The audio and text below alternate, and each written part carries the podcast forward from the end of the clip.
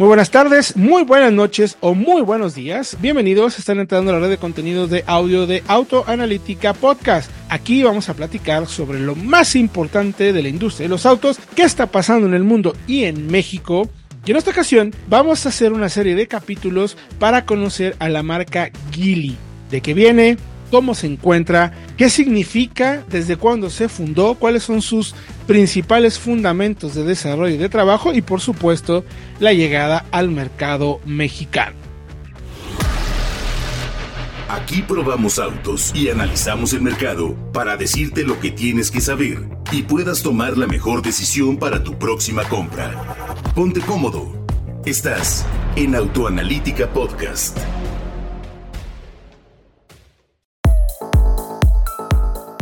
Bueno, pues ¿qué les parece si arrancamos con la información? Y para ello, saludo con el gusto de siempre a mi querido Fred Chabot. ¿Cómo estás, mi querido Fredo? Bienvenido a un análisis aquí profundo para conocer en las historias para que una marca quién es Gili en México y en el mundo. Sí, una marca que además acaba de llegar a nuestro país y que viene con muchas expectativas, con mucha, con mucha fuerza, diría yo. Y importante conocer de dónde viene y cuáles fueron sus inicios.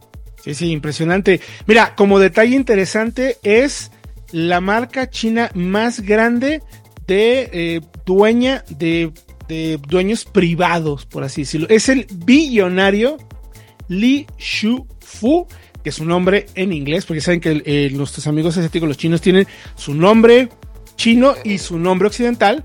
El nombre en inglés es Eric Li. Tiene ni más ni menos que en la bolsa 15.1 billones o sea, 15 mil millones de dólares. Sí. Fíjate, es interesante porque Gili, es importante primero empezar por eso, se dice Gili. Gili, eh, eh, exacto. En chino realmente se dice Gili, pero la pronunciación mundial en, eh, en español, en inglés es Gili, como con Y. Y Gili es la primera marca privada de China y fue la primera marca que por tanto tuvo permiso para fabricar automóviles, porque recordemos que antes no podías en China empezar a fabricar automóviles eh, así porque sí. Tenías que tener un permiso y Geely fue la primera, primera que lo obtuvo. Sí, a ver, eh, hay un tema muy interesante también para entender de dónde viene y cómo es que funciona. Incluso en China, a Li Shufu o a Eric Li se le denomina como el Henry Ford chino, porque al igual que Henry Ford viene como de, eh, pues, de, digamos, de viene de niveles socioeconómicos bajos, pero ha construido una marca global y un grupo global de marcas prácticamente de la nada. Ojo, porque Geely tiene pues más o menos una docena de marcas de autos, desde entrada hasta premium, satélites como los SpaceX que tiene Elon Musk, e incluso una empresa de sistema de transporte privado como la China Uber, así tal cual. O sea, es, le llaman un megalómeno industrial, biznero, eh, un verdadero emprendedor y alguien con una visión y sobre todo una determinación que pocas veces se ha visto. Es el hombre más rico del mundo, el número 115 de los más ricos del mundo. Entonces, imagínense el poder que tiene y sobre todo eh, la congruencia que tiene para poder desarrollar un producto como tal. Pero ¿quién es Gili o Gili, mi querido Fredo? Es, es un monstruo, como mencionamos, con muchísimo desarrollo y eso que es de las primeras privadas, ¿no? La primera privada. La primera, la primera, sí. Y fíjate, Gili como marca se estableció en el 986 pero no hacía autos sino hasta el 1997. Correcto. Con Gili Auto. Ahora, antes, ¿qué hacían? Nos preguntaban, bueno, hacían refrigeradores, así tal cual. Y es parte de su historia.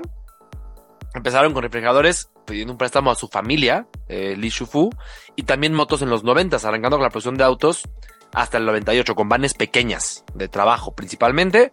Y ya en 2002 eh, fueron el primer fabricante de autos de pasajeros como tal.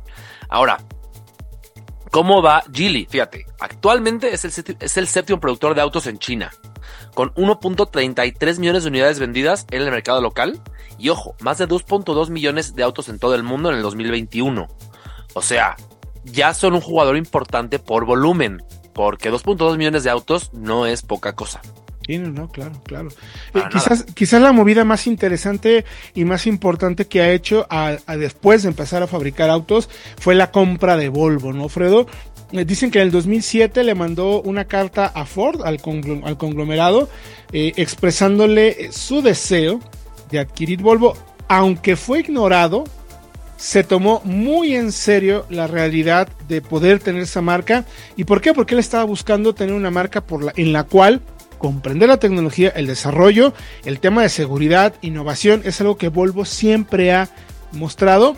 Y entonces, finalmente, en 2008, empezó a pues insistir tal cual con el trabajo y consiguió una junta con el CFO, CFO perdón, de Ford en el Detroit Auto Show pero bueno, eso seguramente será un detalle que platicaremos más en el próximo capítulo. Lo interesante es eso, cómo fue creando y cómo fue desarrollando una marca desde la nada, mi querido Fredo, haciendo refrigeradores para luego tener lo que ya tiene actualmente, ¿no? Fíjate que son ya no solo, solo Geely. Tiene Geometry o Zeekr, que son marcas propias que hacen autos, digamos, subdivisiones. Geometry, de hecho, lo tenemos en México con el Geometry C, el primer eléctrico de la marca.